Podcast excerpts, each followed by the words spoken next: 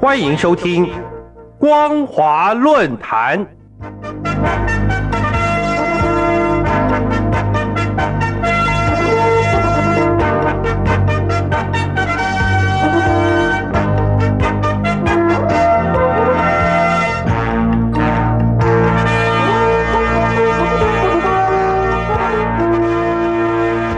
收听光华论坛，我是张妮。今天要跟大家分享的主题为：不彻底解决拐卖妇女事件，就不够资格讲中国梦。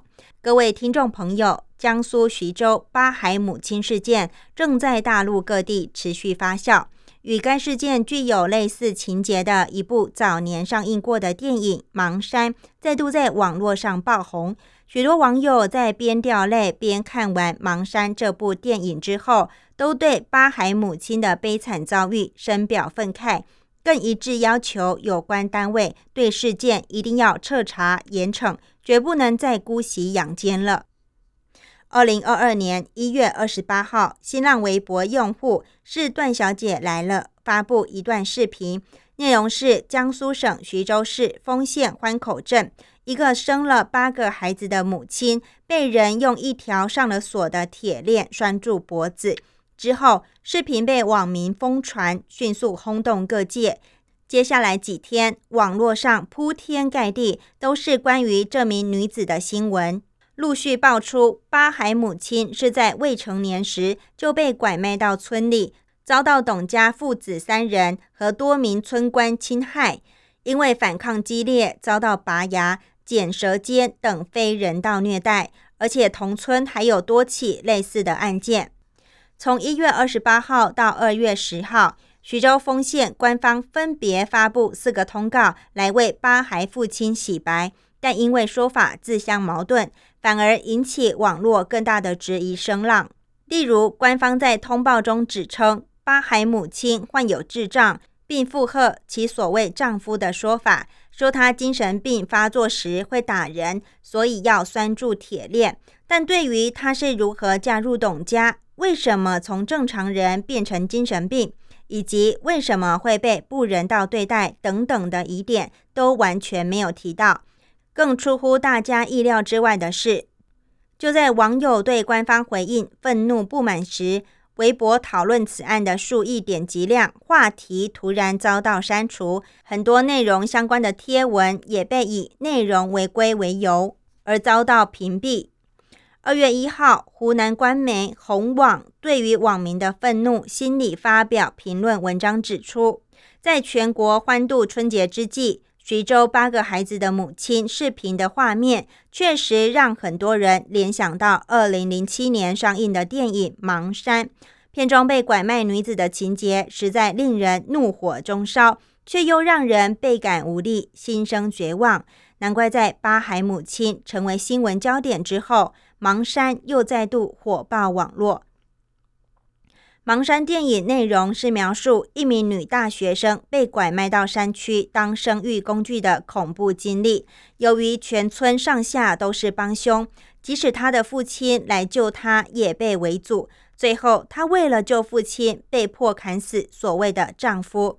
据了解，电影的原型是东北姑娘郑秀丽，她的命运其实比盲山的女主角还要悲惨。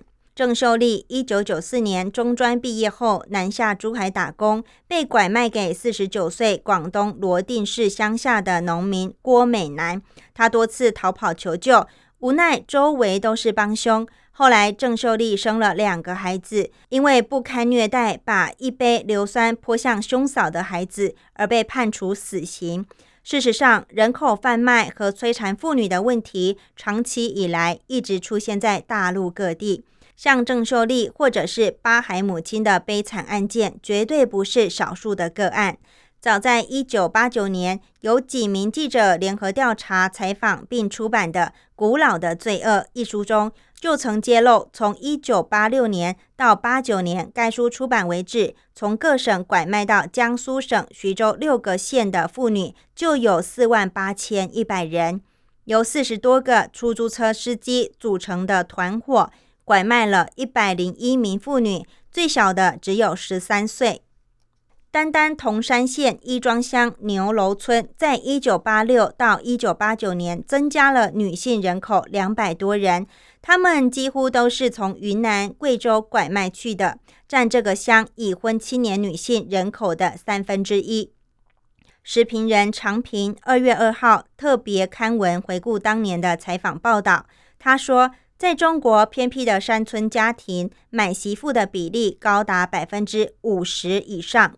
谁家买了媳妇是人所共知的事情，但官方从来不承认存在着拐卖行为，反而加以包庇维护。就好比在巴海母亲事件曝光前，巴孩父亲养育巴孩，还被当地官方作为正能量宣传。董某明竟然得以成为当地小有名气的网红。而且还得到当地政府的捐助，一直到事件引发关注后，官方在第四份通告中才表示，巴孩父亲和两名人口贩子已经被刑拘。但是民众却嘲讽这是超级大的犯罪团伙在敷衍群众。各位听众朋友，这次巴海母亲案件的曝光，说明历经打拐以及保护妇女相关法律的实施几十年之后。基本上并没有改变农村妇女被拐卖的命运，正义和法律也没有得到伸张。在这个期间，难道中共各级政府会没有责任吗？听任这种悲惨事件一再重演于大陆各地，我们不仅要问：这就是所谓的中国梦吗？以上为本节分享的内容。主题为不彻底解决拐卖妇女事件，就不够资格讲中国梦。